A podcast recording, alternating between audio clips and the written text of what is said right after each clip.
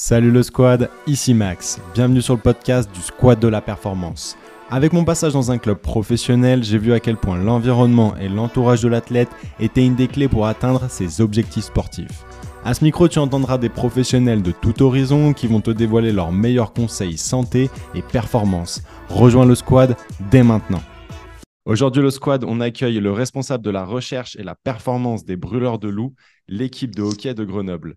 Jérôme, bienvenue sur le podcast du squad de la performance. Peux-tu te présenter rapidement à ceux qui ne te connaissent pas? Euh, Salut Maxence, bah écoute déjà, euh, merci beaucoup, c'est un honneur de, pouvoir euh, échanger avec toi et être à la suite de, nombreux de mes confrères ou collègues qui ont, qui ont été avant moi à ma place, que j'apprécie. Donc bah écoute, moi je suis Jérôme Pérez, comme tu l'as dit, responsable recherche et performance au sein euh, de l'équipe professionnelle de hockey sur glace des, brûleurs de loups. Euh, rapidement, j'ai un background de, kiné à la base. Euh, j'ai travaillé 5 ans en tant que kiné, à la fois dans le, foot pro sur des clubs de Ligue 2. Et puis après, bah, je me suis réorienté sur un master STAPS, puis un doctorat STAPS en sciences du sport, donc sur, euh, sur euh, l'évaluation des contraintes biomécaniques et en hockey sur glace, un sport que je connaissais pas du tout. Puis, euh, à la fin de mes trois ans de thèse, j'ai eu l'opportunité d'intégrer la, structure des brûleurs de loups à travers certains contacts pour créer un peu ce qu'on appelle maintenant désormais communément un, un, département recherche et performance. Donc voilà, maintenant je suis au brûleur de loups depuis, j'attaque ma troisième année maintenant. Donc voilà, super intéressant, super euh, captivant et voilà, encore plein de choses à faire. Donc euh, donc c'est cool. Trop cool. Est-ce que justement tu peux nous parler euh, de tes responsabilités au sein de l'équipe grenobloise, ce que tu fais au quotidien et, tes projets à moyen et long terme? J'essaie d'avoir une vision globale de, la performance. C'est-à-dire que moi, en fait, mon objectif, c'est que les joueurs soient en bonne santé comment j'appelle ça en bonne santé et c'est ma responsabilité aujourd'hui. Euh, on a défini comme ça avec, avec l'ensemble du, staff, c'est qu'en fait les joueurs soient en bonne santé d'un point de vue physique, d'un point de vue mental, d'assurer tout ce qui est euh, récupération, pour que les joueurs, quand ils soient sur la glace, quand on commence à rentrer en saison ou quand on définit nos objectifs, ils soient capables euh, d'encaisser les charges d'entraînement sur la glace et en compétition. Donc ça, c'est mon plus gros objectif aujourd'hui du quotidien. Et après, derrière, je, je, dédie toujours un temps de structuration de notre organisation euh, d'un point de vue euh, préparation physique avec, euh, avec le, le, hockey mineur notamment, et aussi euh, développer les relations externes. Parce que les relations externes, c'est à la fois les relations avec notamment l'université qui peut être très forte, parce que c'est ce que je crois, c'est d'aller chercher des compétences, de l'expertise à travers, à travers l'université, l'université qui est très, très présente ici sur Grenoble, une ville universitaire, euh, une des plus grandes villes universitaires avec énormément de champs possibles. Donc ça, c'est la première relation que j'aime créer. La deuxième, c'est avec les autres sports professionnels collectifs de présence sur Grenoble, à savoir le rugby et le, football. Voilà, on a une entité à 3 qui est, qui est aussi très importante. Et la dernière, c'est avec des entreprises. Un bassin aujourd'hui euh, technologique qui est très important sur Grenoble. Et donc, l'objectif, c'est d'essayer d'aller chercher euh, bah, des entreprises locales qui peuvent nous aider sur cette problématique pour optimiser notre performance. Donc, en fait, ça, c'est mon deuxième rôle, un peu, ce que je mets un peu sur l'aspect recherche euh, relationnelle, en tout cas, avec, avec l'externe, et qui est, qui est une des missions qui est, peut-être secondaire, mais qui est, qui est quand même très importante pour nous et, et, une des premières pour lesquelles le président m'avait avait euh, fait venir ici, c'est qu'il voulait vraiment créer cette relation avec euh, le local et tout ce qui se fait en local.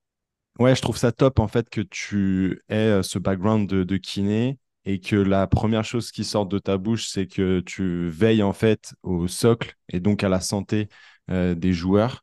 Est-ce que justement tu peux nous parler finalement des clés que vous mettez en place pour maximiser le potentiel de vos joueurs, que ce soit sur et également bien évidemment en dehors de la glace?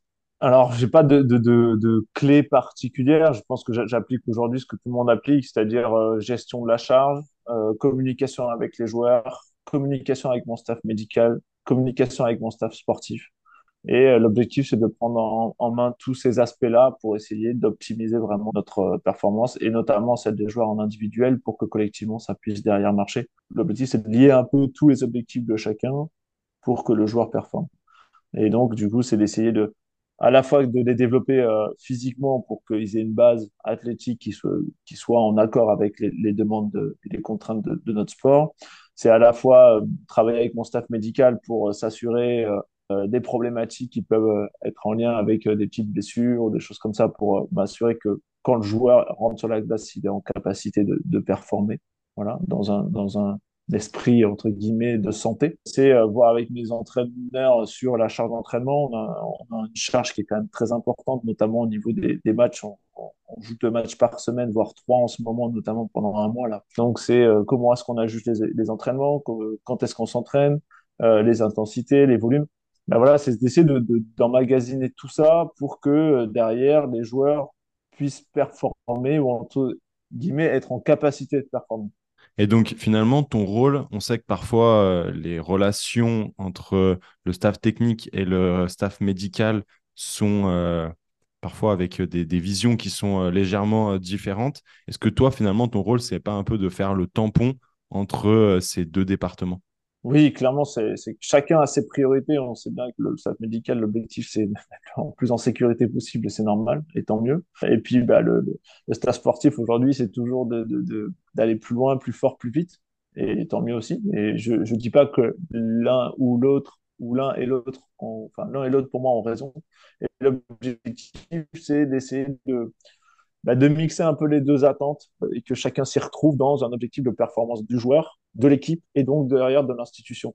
Et l'objectif, c'est que tout le monde soit sur la même longueur d'onde. Moi, je dis souvent que mon rôle, c'est surtout de la formalisation. Parce qu'en fait, ce qui manque souvent surtout, c'est formaliser les choses. C'est-à-dire qu'en fait, euh, le staff médical dit quelque chose, au final, c'est dit ou à peu près dit ou mal dit ou peut-être mal compris par le staff euh, technique.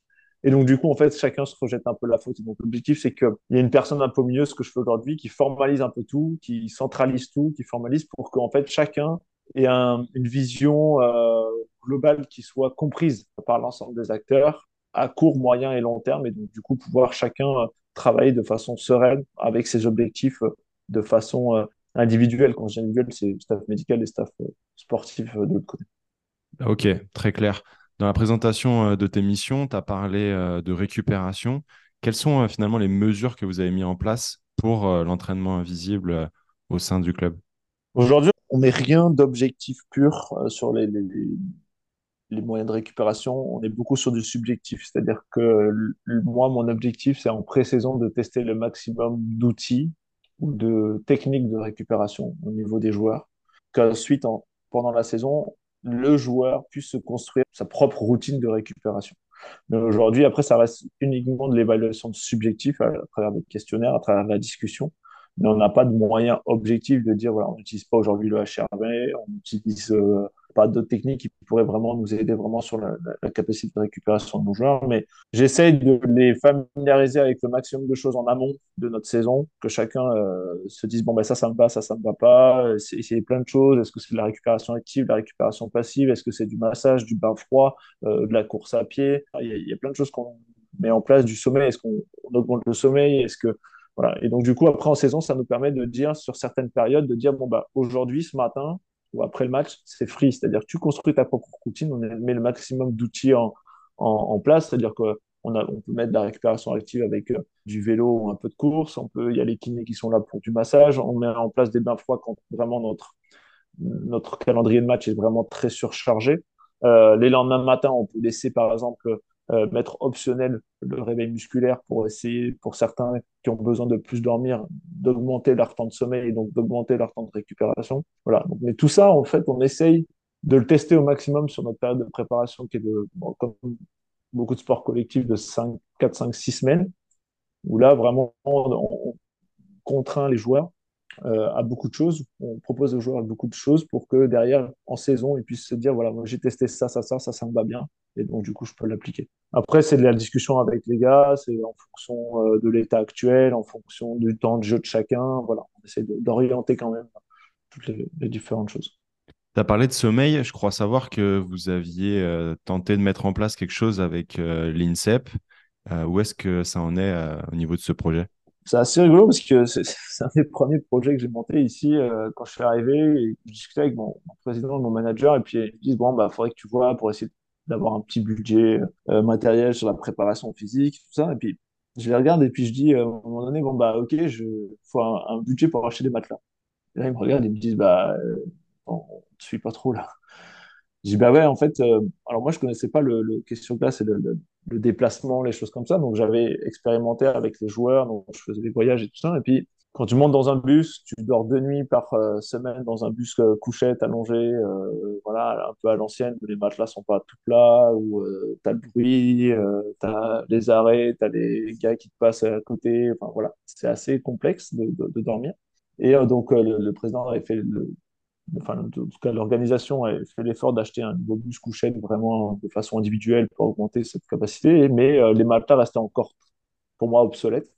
Et donc, du coup, j'avais demandé, je me suis dit, euh, voilà, je discutais beaucoup, notamment euh, à l'époque de ma thèse avec euh, Maxime Chauvineau et Anis Saloulou qui, faisaient leur thèse en même temps. Et eux, ils avaient travaillé justement sur le centre d'entraînement du rugby là, à Marcoussis, où ils avaient implémenté des, nouveaux matériaux pour augmenter et améliorer la capacité de sommeil des, des. Et moi, je me suis dit, bah, tiens, c'est le moment aussi peut-être nous de faire quelque chose à notre échelle sur quelque chose qui pour moi a un, impact très important et on le voit aujourd'hui. L'ensemble des clubs Magbus aujourd'hui ont investi en deux ans, euh, tous les clubs ont investi dans un nouveau bus couchette parce qu'aujourd'hui, avec le rythme des matchs et l'ensemble des contraintes, aujourd'hui, c'est une réelle plus-value. Et donc, du coup, on avait, en discutant avec mon manager et, mon, mon, président, je lui avais dit, ben, on, va mettre en place une petite expérimentation, une petite étude, en euh, mettant en place des matelas confortables d'hôtellerie pour pouvoir améliorer la sensation de récupération du joueur. Voilà, on avait testé les joueurs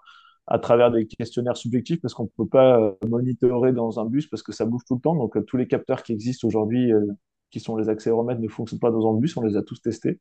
Les bandeaux, les, les montres connectées, les whoops, les Oura Ring, tout ça, on a tout testé. Et il n'y a rien qui marche parce que en fait, dans un bus, ça bouge tout le temps. Donc, ça capte pas bien le sommeil. Et donc, du coup, on avait fait juste déjà des évaluations subjectives sur deux, trois semaines, euh, dans un bus normal, dans un bus couchette, mais avec des matelas, euh, entre guillemets, euh, basiques, et avec les nouveaux matelas. Alors, on n'avait pas fait une très grande étude sur beaucoup de sujets, donc les résultats n'étaient pas forcément significatifs sur beaucoup de paramètres, mais en tout cas, il était pas significatif sur un des paramètres qui pour moi est, le plus important, c'est la qualité du matelas. Et en fait, les joueurs avaient vraiment cette sensation d'avoir une qualité qui était aussi bonne que leur matelas euh, personnel, ce qui pour moi euh, déjà est un réel, plus-value. Voilà. Après, sur les, vrais facteurs de récupération ou quoi, l'étude étant trop courte, avec trop de paramètres à côté euh, contextuels qu'on n'avait pas forcément pris en compte, qui faisait que voilà, c'était pas significatif. Mais, en tout cas, sur ce paramètre-là, ça, ressortait. Pour moi, c'était très important. C'est rigolo que tu parles de ça parce que je, crois avoir lu une, fois, il me semble que c'est dans le cyclisme, où euh, une équipe avait euh, acheté, enfin, pris des matelas qu'ils amenaient pour les changer directement à l'hôtel. Donc là, c'est encore différent de, vous avec euh, le bus couchette. C'est vrai que c'est des choses qui, existent. Mais je voulais savoir, le questionnaire, c'est quelque chose que vous avez validé scientifiquement ou c'est juste un questionnaire que vous avez mis en place mais que vous n'avez pas forcément poussé beaucoup plus loin? Non, mais justement, alors moi, c'est dans, tout ce que j'aime entreprendre, c'est d'être quand même clean d'un point de vue quand même scientifique, d'avoir une démarche qui est scientifique, donc avec des choses qui soient quand même prouvées. Et donc c'est pour ça que j'avais euh, recontacté Maxime Chauvineau, donc qui finit sa thèse aujourd'hui à l'INSEP sur, sur le sommeil, que je considère pour moi comme un, expert. Et donc on avait travaillé justement sur un questionnaire que eux utilisent aujourd'hui euh, dans, dans, leurs études et qui reprend plusieurs questionnaires validés. On l'a repris pour, pour cette étude-là pour avoir des questions qui voilà, qui tiennent la route. Voilà, pas juste, euh, pas juste un petit euh, Google Form que moi j'avais pensé, mais vraiment avec une démarche scientifique derrière, avec des outils qui soient quand même euh, validés. Et au début, on avait même pensé à mettre des actimètres et choses comme ça, mais en fait, ça marche, ça fonctionne pas dans un dans le bus parce que avec l'ensemble des secousses, ça, dépend. Donc ça, c'est un peu le, de rester un peu sur notre fin. On aurait bien voulu un peu monitorer de façon objective aussi le sommeil, mais ça, aujourd'hui, on, pas capable avec les outils qu'on avait en disposition. Donc déjà, le fait d'avoir juste le questionnaire validé scientifiquement, euh, c'était déjà quand même quelque chose d'important pour moi. Trop cool. il me semble que tu as travaillé donc, sur les effets euh, physiologiques et mentaux euh, dans le badminton. Et je voulais savoir justement, en plus des aspects physiques, quel est pour toi le rôle que jouent les facteurs psychologiques dans la performance des athlètes? Sujet euh, passionnant également. Alors, si je te fais rapidement un, récap, en gros, moi, donc, quand j'arrive, euh, je- j'essaie de monitorer à travers des questionnaires sur euh, les RPE, le wellness, etc. Et puis, à un moment donné, j'arrive dans la saison où je discute avec notamment l'entraîneur et, et les joueurs, et les joueurs me disent, ouais, je suis fatigué, je suis fatigué. Et quand je regarde la charge d'entraînement, des choses comme ça, je me dis, mais pourtant, on ne travaille pas plus que ça, on pourrait travailler plus, il y a les déplacements, bien sûr, c'est important. Et puis, en fait, en discutant avec un joueur, il me dit, oui, mais tu sais, Jérôme, c'est pas forcément toujours la fatigue euh, physique. Euh, quand tu enchaînes deux matchs ou trois matchs, des fois à l'extérieur, bah, tu pars euh, entre deux et quatre nuits hors de chez toi, tu reviens, tu vois pas tes enfants, et puis ça peut durer comme ça pendant un mois, si tu enchaînes des trois matchs par semaine pendant un mois. Et donc il dit, oui, physiquement, on pourrait, on est, performant, il n'y a pas de souci, mais par contre, mentalement, c'est compliqué. Il dit, voilà, nous, des fois, on a besoin d'un peu plus couper. Et ça, j'avais pas, un peu jeune, connaissant pas encore totalement les contraintes de ce sport-là. Et je me dis, bah ouais, mais en fait, t'es, ouais, t'es un peu con parce que tu n'as pas pensé à ça. Et donc, à partir de là, je me suis dit, il nous manque des choses. Il nous manque des choses aujourd'hui, moi, en tant que responsable performance. Et puis, il nous manque aujourd'hui des choses dans, dans l'institution pour accompagner encore mieux les joueurs sur ces aspects-là mentaux. Alors, pas forcément de récupération, mais de façon globale mentaux. Et donc, du coup, l'année dernière, j'ai fait, euh, j'ai participé à un DU, euh, le DU Teams, monté euh, par l'Université de Bourgogne en, relation avec les, sports co dans le cadre de Paris 2024 voilà, qui est, qui l'idée par euh, Michael Campo, euh, aujourd'hui un expert dans, ce domaine-là, et euh, ce qui m'a apporté énormément, énormément de, billes ou d'ouverture d'esprit sur ces aspects mentaux. Et à tel point qu'on a décidé euh, cette année d'intégrer une préparatrice mentale qui vient une fois par semaine, toute la journée, euh, dans notre institution pour travailler à la fois sur euh, les habiletés mentales de groupe, les habiletés mentales individuelles et aussi travailler avec le- les staffs, euh, le staff pro, le staff euh, U20 pour lequel aussi on est en charge. Et donc elle est là toute la journée et puis elle enchaîne voilà, euh, différentes modalités en collectif, en individuel ou, ou en staff pour travailler justement tous ces, tous ces aspects mentaux, ces habiletés mentales qui, pour moi aujourd'hui, doivent prendre une part encore plus importante. Voilà. Des choses qu'on sous-estime parfois. Ouais, clairement. Comment communiquez-vous avec euh, cette euh, préparatrice mentale sur justement, euh, bah, parfois il y a des, euh, des secrets professionnels qui sont euh, pas forcément évidents, mais malgré tout, on reste euh, dans le sport. Comment vous gérez ça?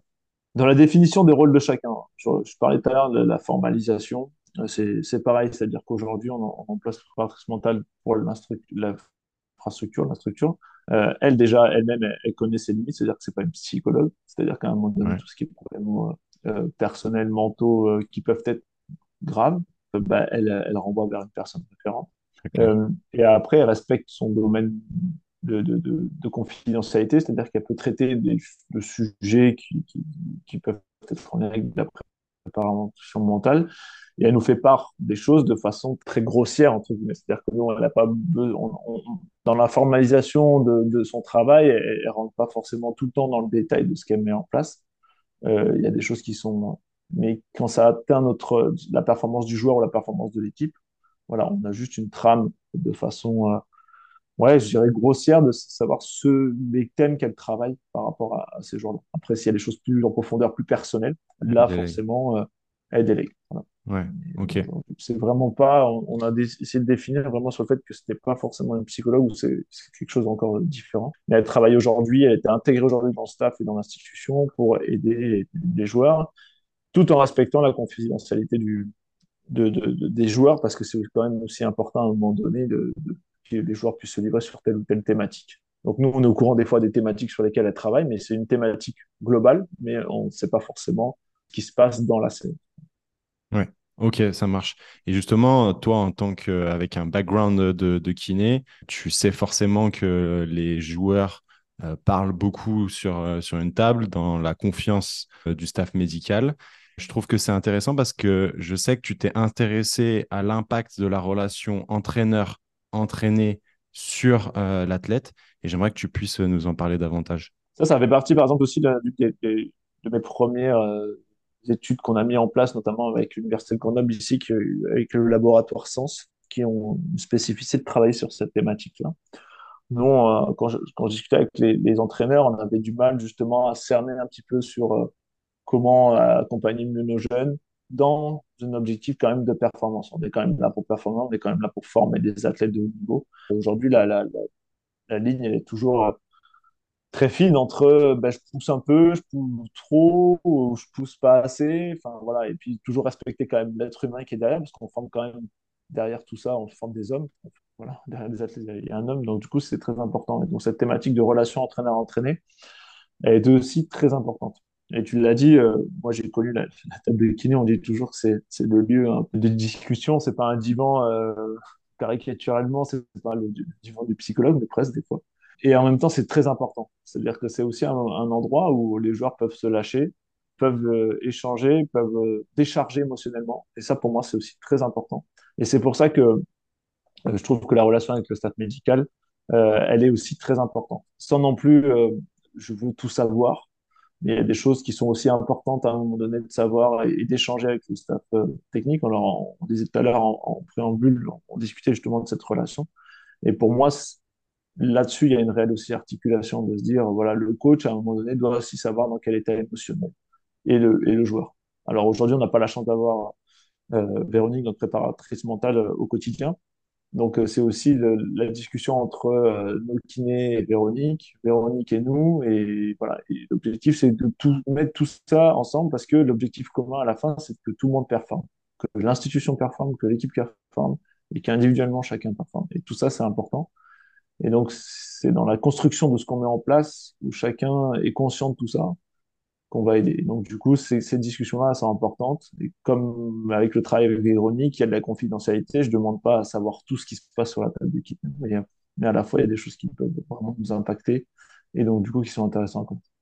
Ouais, je, trouve euh, véritablement euh, génial finalement euh, dans ton recrutement. J'imagine que ça a été fait exprès de choisir quelqu'un avec une vision très holistique, avec notamment ce background très médical et ce côté aussi tourné vers la performance qui, euh, il me semble, permet d'avoir une, meilleure euh, compréhension, comme tu l'expliquais, euh, entre les différents départements, où parfois il y a cette vision qui est trop tournée vers le médical ou trop tournée vers la performance, et deux départements qui parfois ne se comprennent pas sur certaines thématiques. Et j'imagine que pouvoir comprendre ça te permet aussi d'avoir une vision à moyen, long terme centrée sur le joueur et te dire, OK, moi j'ai des informations venant des deux côtés et je comprends aussi que l'athlète aujourd'hui, il faut le prendre euh, de telle manière pour euh, justement euh, avoir le fruit de, ce qu'on a mis en place, peut-être plusieurs semaines, plusieurs mois plus tard, sans forcément avoir une, vision court-termiste et juste de voir au bout de son nez. Alors, je sais pas si c'est pertinent de, me, recruter. En tout cas, le, choix a été fait. En tout cas, moi, c'est mon parcours de formation qui est, comme ça, parce que j'ai toujours posé cette question de savoir qu'est-ce qui était la performance. Et derrière la performance, il y a énormément, énormément d'aspects. Et quand je regarde un petit peu mon cursus, c'est ce vers quoi je, veux tendre, c'est qu'aujourd'hui, je me, je, me considère plus comme un, un collecteur d'informations. C'est-à-dire que j'ai un background de kiné, j'ai fait un DU en nutrition, micronutrition, j'ai fait, euh, l'année dernière, donc j'ai participé au DU en, préparation mentale ou euh, optimisation de la performance euh, collective sur les aspects mentaux. Mais je suis pas un expert, en fait, de tout ça. Moi, mon objectif, c'est juste de collecter l'ensemble des données de tout le monde, d'essayer, encore une fois, de les formaliser pour que chacun soit sur la même trame. Parce que pour moi, c'est quelque chose qui est vraiment important. C'est-à-dire que les process sont vraiment importants pour que chacun soit sur la même trame. Et une fois que j'ai collecté ces informations, oui, en effet, j'ai quelques billes qui peuvent me dire, bon, bah là, je vais aller chercher cette expertise-là, je vais aller chercher cette expertise-là pour nous aider sur cette thématique. Et ensuite, derrière, à la fin, on fait le point et chacun est OK avec ça. Mais c'est-à-dire qu'aujourd'hui, euh, je ne suis pas kiné dans ma... J'ai des outils qui font que j'ai mon expérience que, mais les kinés avec lesquels je travaille ont euh, l'entière responsabilité de la kinésithérapie. Le docteur est entièrement responsable de tout ce qui est euh, euh, médical. Je travaille aussi avec euh, nutritionnistes ou préparatrices mentales. C'est eux les experts de cette thématique-là. Moi, mon objectif, c'est juste de faire fonctionner tout ça et de formaliser l'ensemble des champs de compétences qui tournent autour de mon joueur. Mais moi, je suis, même si j'ai des outils qui étaient pour moi nécessaires pour comprendre encore mieux euh, la performance de façon globale, moi, je m'appuie toujours sur de l'expertise des gens qui sont vraiment experts et qui travaillent au quotidien dans ce domaine-là. Moi, l'objectif, c'est pas d'être tout à la fois et au final, t'es rien, c'est juste de plus de c'est pour ça que je, je collecte et j'essaie de toujours me dire formalise des choses pour que tout soit clair pour tout le monde. Ok. Une des raisons pour laquelle, du coup, on t'a également recruté, tu l'as dit tout à l'heure, c'est euh, de créer des collaborations avec euh, les euh, autres clubs de la région. Je trouve que c'est quelque chose d'assez pertinent et finalement qu'on ne retrouve pas forcément dans d'autres euh, clubs, dans d'autres régions Est-ce que peut-être que comme euh, Grenoble est euh, une ville qui est quand même où il y a une grosse ébullition du peu que, j'en connais, j'imagine que c'est une des raisons. Mais finalement, comment vous collaborez avec ces différents clubs et même ces différentes entreprises comme tu en as parlé tout à l'heure? Il y a une réelle volonté locale euh, de dynamisme. Aujourd'hui, il y a euh, notamment un, groupe qui a été créé qui, s'appelle le groupe CAS, donc euh, Centre d'aide au sport d'excellence, qui regroupe en fait, qui est, qui l'idée un peu par l'université aujourd'hui et qui regroupe l'ensemble des sports d'excellence grenoblois. Parce qu'il y a énormément de monde sur, le, sur Grenoble qui, atteint le sport d'excellence, que ce soit en sport individuel, en sport collectif amateur et des sports collectifs professionnels. Et donc l'objectif, c'est d'essayer de faire parler tout le monde à chaque fois et d'essayer de, coopérer tous ensemble euh, à travers euh, des thématiques euh, de, formation euh, des entraîneurs à travers du prêt de matériel et des choses comme ça. Cette entité-là est vraiment importante pour nous et vraiment dynamique. On essaie de, se réunir régulièrement donc sur plusieurs thématiques, sur l'accompagnement médical des athlètes, sur euh, la formation des entraîneurs, sur voilà, il y, a plein de thématiques différentes qui font qu'on essaye quand même de collaborer. Et puis on a développé aussi plus spécifiquement et parce que bah, on est sportif professionnel, donc du coup on a plus tendance d'attrait donc pour, pour les autres sports. Donc on est trois vraiment euh, sport co, donc le foot, le rugby et, le hockey sur glace qui sont bien présents sur le Grenoble. Donc du coup on essaie quand même d'échanger ensemble le, plus souvent possible. Euh, nous, ça nous arrive, euh, par exemple avec le rugby, on va très régulièrement faire une séance euh, au centre d'entraînement du rugby, puis eux viennent essayer la glace au moins une fois par an. Voilà, ça permet d'avoir des approches. Avec le foot, par exemple, on a des réunions euh, où on se rencontre forcément euh, avec le, préparateur physique ou le directeur de la performance là-bas pour essayer, d'échanger sur des thématiques qui peuvent, qui sont même souvent communes, même si le foot et le hockey sont très éloignés sur certains aspects. Il y a toujours des thématiques sur lesquelles on, est assez proche. Et donc, du coup, là, par exemple, cette semaine, on, a fait venir le directeur de la performance du, foot qui était sur notre accompagnement justement sur les aspects mentaux, qu'est-ce qu'on mettait en place, comment travailler, avec qui. Voilà. Donc, on a eu une réunion d'une heure tous ensemble sur, euh, sur développer un peu cet aspect-là. Parce que, voilà, c'est, eux prennent nos idées euh, ou ce qu'on met en place. Nous, euh, quand on va chez eux, on discute sur des thématiques qu'ils mettent en place que nous, on n'a pas pensé qui sont intéressantes. Et donc, du coup, on essaye de mutualiser un petit peu à la fois nos idées, à la fois nos outils pour essayer bah, d'aller plus vite. Et puis, ben, parce qu'une fois qu'il y a quelqu'un qui a traîné un petit peu euh, des plâtres, eh ben, c'est plus facile après derrière d'y aller. Euh, voilà, on a, travaillé aussi sur la, les sciences des données. On, travaille ici avec l'université et, l'UT justement sur toutes nos données, qu'est-ce qu'on en fait, comment on les traite, comment on les visualise? Voilà, avec, avec le foot, la, la semaine dernière, on était en réunion euh, là-dessus. Avec le rugby, on échange sur le, l'utilisation du 1080, euh, sur euh, euh, comment aborder les commotions, le développement athlétique qui est plus commun avec le, rugby forcément. voilà, et donc, du coup, bah, on échange avec le, directeur de la performance au FCG ici sur ces thématiques-là. Donc voilà, à chaque fois, on a des thématiques communes. Et donc, du coup, l'objectif, c'est d'échanger ensemble pour faire avancer et pour voir les outils qui sont mis en place par les uns et les autres. Et donc, d'aller plus vite aussi. Ouais, clairement. Et qui est-ce qui a été à l'origine de ce projet? Je dis encore une fois, c'est la, la, la, fac ici, l'université euh, de Grenoble-Alpes, qui, qui, qui, a déjà mis en place euh, cet outil, la case, qui nous permet de nous rassembler régulièrement. Euh, après, il y avait des contacts qui étaient déjà faits. Euh, moi, quand je suis arrivé, à travers euh, le préparateur physique qui était là avant, Stéphane Gervais, qui travaillait beaucoup déjà avec le, club de rugby, notamment sur l'utilisation du 10-80 sprint. Donc, du coup, il y avait déjà des connexions qui étaient déjà faites. Mais moi, mon objectif et ma réelle volonté euh, quand je suis venu sur Grenoble, connaissant un peu le, contexte sportif du bassin grenoblois, c'était d'augmenter encore plus ces relations. Et donc, euh, bah, en plus, moi qui, était, qui ai déjà travaillé dans le foot, donc j'avais plus de connaissances aussi et d'attirance d'aller vers le foot, c'était plus facile. Donc, euh, j'ai créé encore de la relation avec, avec le football. Puis avec le rugby, c'était déjà fait, donc je l'ai consolidé tout simplement parce que, encore une fois, euh, pour nos joueurs, c'est déjà super intéressant d'aller une fois ou deux dans l'année s'entraîner là-bas, ça change. Euh, ça casse un peu la, routine. Et puis, il y a des thématiques qui sont vraiment très proches entre rugby et le hockey sur glace. Et donc, du coup, euh, voilà, eux, ils font. Je trouve qu'aujourd'hui, le rugby, c'est un des sports qui est très avancé sur beaucoup de Et donc, du coup, je regarde beaucoup ce qui se fait dans, dans, dans, ce sport-là. Et forcément, quand on a un club aussi euh, ancien et, et, performant dans la région juste à côté, bah, il faut regarder ce qui se fait, tout simplement. Donc, euh, voilà, c'est échanger avec eux, c'est voir ce qu'ils mettent en place et, et pourquoi et comment. Voilà, tout simplement. Ça, c'est vraiment cool. Comment ça se matérialise? Est-ce que c'est euh, des réunions qui sont euh, mensuelles, euh, bimensuelles, de manière régulière, ou euh, c'est euh, plus euh, aléatoire dans le calendrier? Aujourd'hui, il n'y a rien de formel. Euh, rien de formel, c'est plus euh, des fois l'échange de, de, de, de textos, de mails, et puis euh, bah, tiens, euh, cette thématique-là m'intéresse, est-ce que je peux passer la semaine prochaine, prendre un café, et puis on reste une heure ou deux. Euh, Trop bien.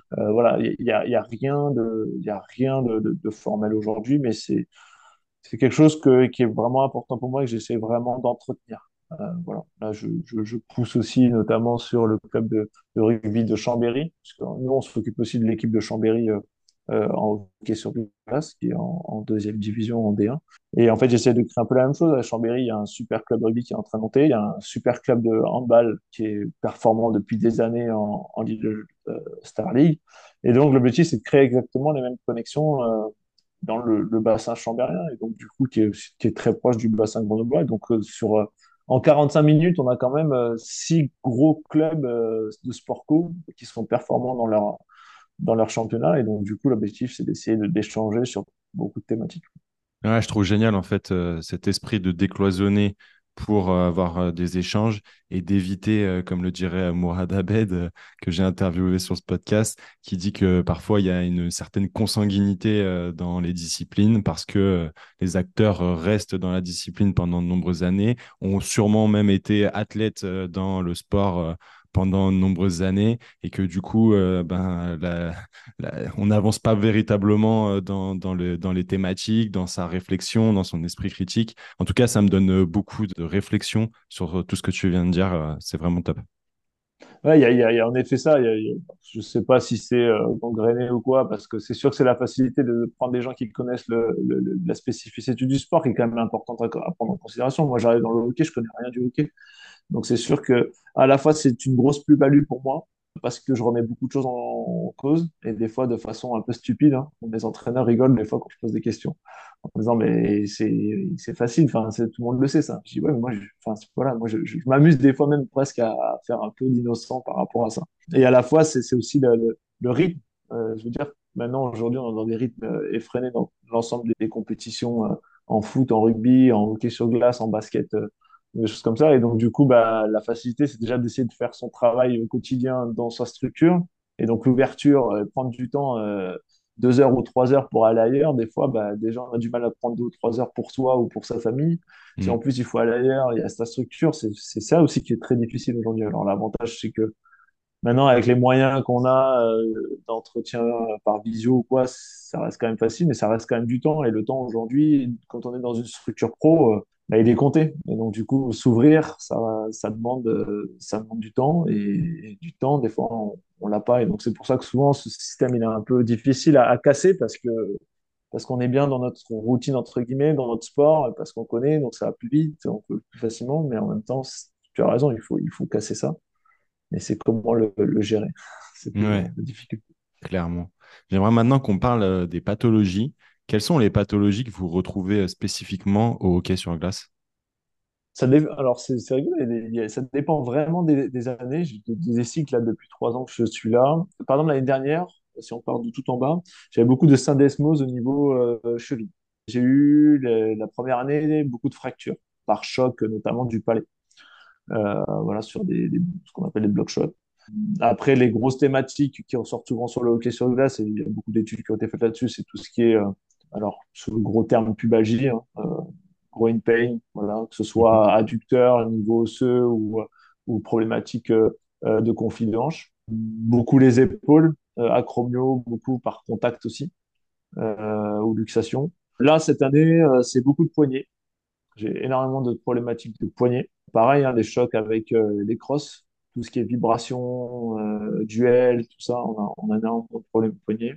Et après, la dernière thématique qui m'embête toujours un peu, euh, c'est euh, commotion. C'est pour ça que je, trouve qu'on se rapproche beaucoup quand même de rugby là-dessus, même si les commotions sont pas les mêmes, parce que c'est pas dans la même position souvent qu'elles sont, faites chez nous. Le, joueur est, est, vertical, alors que chez le rugby, souvent les commotions sont faites dans une position plus horizontale. Mais, mais on a beaucoup de commotions aujourd'hui dans dans le hockey problématiques.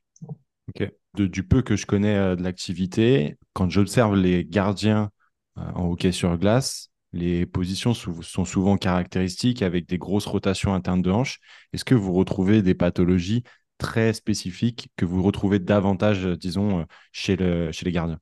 Alors, c'était une thématique aussi de recherche que j'ai mis en place là avec euh, un laboratoire, enfin, ici, euh, une entreprise qui a créé des petits capteurs, euh, My Smart Move, ça a créé des petits capteurs au niveau bas du corps et qui regardait un petit peu justement on a essayé de voir un petit peu quelle était la caractérisation du mouvement du papillon, qui est aujourd'hui le plus traumatique hein, chez, le, gardien, sur les rotations, et notamment ce qui était problématique, et ce qui est problématique dans ce moment-là, c'est les, vitesses de rotation, de rotation interne qui viennent vraiment, vraiment dans des amplitudes vraiment très importantes. Et c'est ça qui est problématique.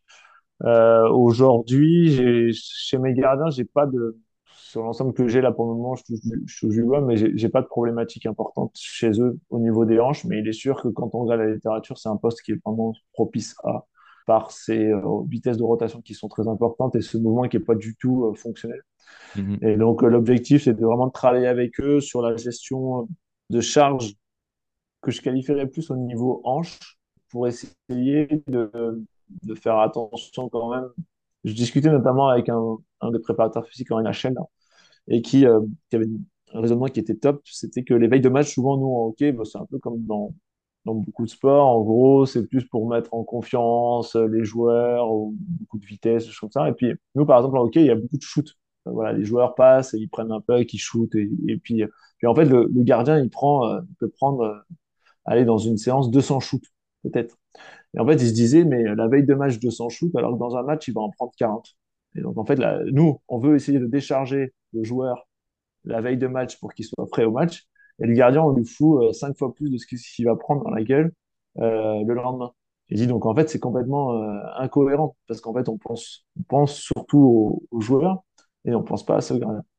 Et donc ils avaient, eux leur, leur thématique c'était de dire que les veilles de match maintenant ils tournaient à trois ou quatre gardiens pour justement décharger aussi le gardien, notamment celui qui allait jouer, qui allait jouer le lendemain, pour éviter qu'ils prennent des shoots à foison et qu'ils se mettent en papillon euh, 200 fois dans le dans, dans l'entraînement de, de, de, 45 minutes, alors que dans le match, il va le faire entre 30 et 40 fois.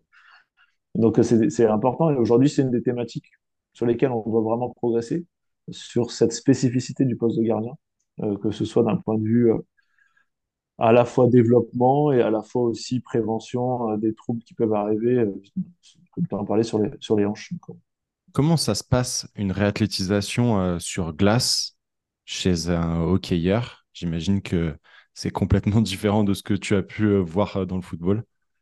Oui, c'est différent sur les aspects pratiques, mais après, ça reste la, la thématique, elle est la, enfin, la trame est la même, c'est-à-dire qu'aujourd'hui, c'est du travail d'abord avec, avec les kinés, du travail en, salle, hors glace, euh, qui doit être euh, fait, et puis après, sur, sur la glace, c'est retravailler de façon plus spécifique euh, les gestes, euh, forcément dans un élément que tu peux pas retrouver hors glace, donc c'est cela qui est, qui est, assez que, que, là où il y a la spécificité. Mais sinon, après, la, trame est exactement la même. D'abord, on est vraiment, vraiment euh, non spécifique, puis on va, on va travailler sur la de plus en plus spécifique. Alors après, c'est d'abord, si c'est que du haut du corps, ben d'abord c'est que du patin. J'essaie de garder le maximum mes joueurs blessés euh, dans leur activité quand même. C'est-à-dire tous les blessés membres, enfin, de membres supérieurs patinent régulièrement, même s'ils sont blessés membres supérieurs. Garder un peu la sensation de glisse je compare souvent mes, mes joueurs à des, à des nageurs. Euh, on dit souvent la nage, il faut avoir la sensation de glisse. Qu'est-ce que c'est la glisse, la spécificité? Moi, c'est pareil, c'est-à-dire que des, des, joueurs qui, ont un moyen de locomotion vraiment particulier qui est le, qui est le patinage, si tu leur enlèves ça, bah, l'air de rien, euh, même si ça revient vite, il y a quand même cette notion de glisse qui est très importante pour eux et de sensation spécifique. je me bats souvent avec mes, mes entraîneurs pour être content que je dise ça, mais le travail hors glace remplacera jamais le travail spécifique sur la glace. Voilà, on le dit souvent dans, l'ensemble des, des, domaines, dans tous les sports. Mhm. Et euh, voilà, j'ai travaillé dans le foot, tu peux lui faire travailler la course. Euh, la course derrière, il va, il va reproduire ces courses-là, même si c'est avec un ballon, c'est la technique différente, mais ça reste quand même de la course. Moi, je peux travailler la course, je peux travailler du vélo. Quand je mets mon joueur sur la glace, c'est vraiment des choses qui sont complètement euh, différentes et donc vraiment spécifiques. Et c'est ça qui, dans notre euh, prise en charge de la blessure et le retour au jeu, c'est ça qu'il faut vraiment, vraiment prendre en, considération. Notamment quand c'est des blessures bas du corps, que les gars n'ont pas patiné depuis très longtemps. Donc déjà, un, la reprise doit être vraiment progressive. Et derrière, pour retrouver des vraies sensations de glisse et donc de patin, ça prend un peu plus de temps que, dans d'autres disciplines où le sport porté, la course ou quoi pourrait, pourrait accélérer. Ouais, et puis finalement, hein, tu parlais de charge tout à l'heure, et ça peut être pertinent de se dire, OK, quel est euh, le nombre d'heures, euh, je ne sais pas si tu prends d'autres mesures, de se dire euh, combien de temps l'athlète passe sur la glace, là, il y a blessure. Si tu coupes complètement la glace et que derrière, tu es obligé de remettre progressivement du, du, patinage euh, que tu n'auras pas forcément le temps de mettre tout ça. Donc, du coup, tu vas aller un peu plus vite dans la progression. Et du coup, euh, derrière, au lieu d'avoir euh, une problématique liée ben, au haut du corps, tu vas te retrouver derrière avec une problématique liée à une mauvaise charge sur le bas du corps, notamment à cause du, patinage et, et, de l'ondulation de la charge. quoi. C'est pour ça que mes, blessés, mes blessés haut du corps patinent très très rapidement parce que je ne veux pas perdre ça, que ce soit problématique. On, parlait tout à l'heure de, alors j'aime pas justement, mais de pubalgie, de tous ces, tous ces problèmes-là, de changement de direction, des choses comme ça, euh, en lien avec la spécificité, même si c'est 20-30 minutes, il monte, il patine un peu, mais juste pour garder cette, cet effet de glisse, cette sensation de glisse, qui est pour moi vraiment très important. Ok, très clair. Et est-ce que euh, finalement, un préparateur physique, voire même un kiné dans euh, le domaine du hockey, doit savoir patiner? J'aurais dû t'envoyer une vidéo de ce matin à 8h quand j'étais sur la glace avec mes blessés. Euh, ça les fait beaucoup rire mes joueurs parce que du coup, je disais tout à l'heure, je n'étais pas du tout euh, issu du hockey et je ne sais pas du tout patiner. Donc euh, c'est assez rigolo de me voir me déplacer sur la glace. Mais voilà, moi, c'est un effort que je dois faire. Et donc du coup, oui, c'est des choses qu'il faut quand même apprendre. Et donc du coup, discuter, échanger avec les gens qui, qui connaissent bien. Le métier, je discute beaucoup avec mes entraîneurs là-dessus, sur les techniques de patin, sur qu'est-ce qu'il faut appréhender quand même. Et ça, ça m'a pris quand même un, deux, trois ans pour vraiment mieux maîtriser la technique. Parce que quand tu ne l'as pas toi, et même je ne l'ai toujours pas, et puis je pense que je ne l'aurai jamais, mais euh, avoir quand même des connaissances, et notamment par des experts de ce domaine-là, c'est vraiment très important. Le travail du quart sur la glace, euh, voilà, les, certains appuis des choses comme ça. Euh, il y a des fois, je fais des choses qui sont complètement incohérentes avec ma discipline, et moi, ça les sort un peu de leur, cocon. Mais à la fois, euh, à la fois euh, sur certaines séances, notamment, je demande à ce qu'il y ait un coach qui vienne avec moi pour être beaucoup plus spécifique, de pouvoir mieux gérer les spécificités du patin, notamment, pour vraiment avoir de l'aide, parce que c'est quand même important d'avoir cet œil d'expert là-dessus. Ok, et lors d'un match, s'il y a une problématique, on va prendre l'exemple que tu as donné de, commotion. J'imagine que du coup, les, les kinés, le, le, médical est censé euh, patiner sur la glace pour aller voir le joueur. Non, ils se déplacent en basket. Ils sont, ah accompagnés, euh, ils sont accompagnés par euh, souvent, tu, tu, vois sur, sur l'ensemble des matchs, il y a souvent un joueur qui vient chercher le, la personne, la personne qui le tient en fait mais les, personnes sont en basket. Ils, courent pas, du coup, ils courent pas. D'accord. Donc, il n'y a pas de risque de, de, chute et de passer sur vidéo gag. Bah, il y en a, hein. il y en a des fois, mais on n'espère pas quand même parce que la dernière, ça fait très, très, très, très mal. De se prendre ah ben, et taper la tête euh, sur la glace, euh, ça fait très mal. Et c'est sûr qu'il vaut mieux tomber à ski qu'en euh, hockey sur glace, j'imagine. Euh, je sais pas, parce qu'après, c'est de ski, il y a aussi la vitesse quand même. Oui. Même si euh, la vitesse euh, d'un hockeyeur, elle peut atteindre combien? de tomber sur la... Euh, ça dépend si tu vas chercher ta vitesse maximale ou si tu vas chercher ta vitesse en match. En match, elle n'est pas si importante que ça. On atteint des 30, allez, entre 30 et 35 km/h. On peut même aller des fois sur du 40, mais pas beaucoup plus en fait. Mais parce qu'en fait, le nombre de joueurs et, la, le fait que ce soit quand même un petit terrain fait que tu peux pas non plus atteindre des vitesses maximales mm. très importantes. Je sais par exemple quand euh, il y a certaines équipes qui cherchent à avoir vraiment cette vitesse maximale, ils demandent à leurs joueurs de faire déjà un demi-tour d'élan pour vraiment aller chercher. des vitesses max. Mais ça, ça, au final, dans notre discipline, ça n'arrive pas si fréquemment que ça parce que, encore une fois, il y a quand même 10 joueurs sur la glace, plus les, les règles qui font que tu patines jamais comme un taré en ligne droite, comme ça. Mmh, mmh, mmh. Donc voilà. Ok. J'aimerais qu'on passe à la dernière partie du podcast et que tu nous dises comment tu vois l'évolution de la performance dans le sport en France dans les dix prochaines années. C'est, vraiment une bonne question. J'ai, du mal à me projeter, moi, souvent, donc euh, c'est quelque chose qui n'est pas facile pour moi. Peut-être par, euh, encore la formalisation de nos choses, parce que qu'est-ce qu'on voit aujourd'hui, c'est de plus en plus de spécialisation dans l'ensemble des domaines, c'est-à-dire qu'on a de plus en plus d'experts dans tout. Mais il ne faut pas oublier euh, que notre sport ou que le sport en général regroupe tous les domaines en même temps. Et que euh, du coup, cette nécessité, alors que ce soit peut-être par l'entraîneur ou par des personnes qui sont connexes à lui, euh, et je pense qu'aujourd'hui, c'est ce qui se fait de plus en plus dans les grands clubs, c'est-à-dire que l'entraîneur est spécifique de, la discipline et, manage.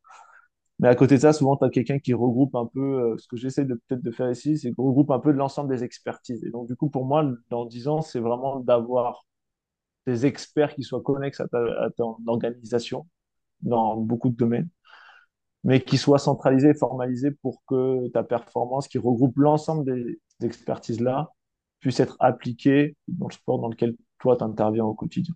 Et de plus en plus de connaissances, mais euh, c'est toujours pareil, je, suis un amoureux, un boulimique de la connaissance, j'adore apprendre. Et des fois, je me dis toujours, oui, mais le sport reste le sport, c'est quand même quelque chose qui est d'impulsion, d'émotion, du direct. Et des fois, euh, bah, c'est bien de, tout maîtriser, de vouloir tout maîtriser, mais le sport, et j'espère, le sport restera ce qu'il est aujourd'hui, c'est-à-dire quelque chose de, de live, quelque chose en direct, avec l'émotion, l'expérience, tout ça. Et c'est ce qui fait qu'on aime ça aussi. Donc, euh, ouais.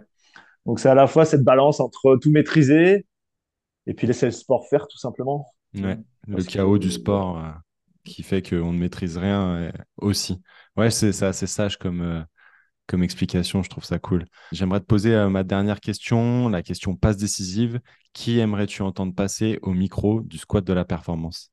Euh, Peut-être des gens qu'on n'entend pas forcément dans d'autres podcasts avec qui j'échange ou qui je, je m'intéresse des fois. J'avais adoré, alors merci beaucoup à toi, j'ai découvert Sylvain Devert, Devert, Devir, mmh. alors excusez-moi pour la prononciation, que je suivais depuis quelques mois sur sur LinkedIn notamment, et que j'ai découvert dans ton podcast. Donc, c'était à point nommé. J'ai vraiment aimé, j'adore vraiment, j'ai vraiment adoré ce podcast-là. Donc, euh, si je devais donner des noms comme ça qu'on n'entend pas forcément euh, partout, je dirais, euh, j'aime bien Frédéric Marcerou, qui, qui, a, une approche vraiment très importante, très intéressante, très globale.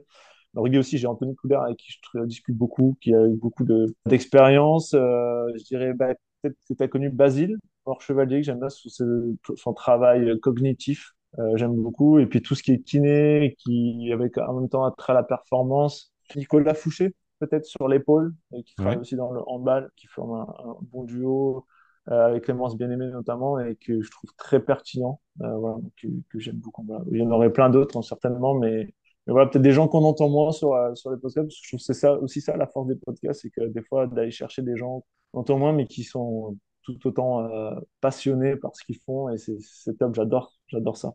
J'enverrai le podcast à, Frédéric parce que ça fait un petit moment que je veux qu'il vienne sur le podcast et je négocie un petit peu euh, avec lui. Donc, euh, merci pour ta, ta reco. Et Basile, tu vois, c'est très rigolo que tu, tu, me parles de lui parce qu'on s'est échangé un, un, message là, dans la semaine et on devrait s'appeler prochainement pour échanger de tout ça.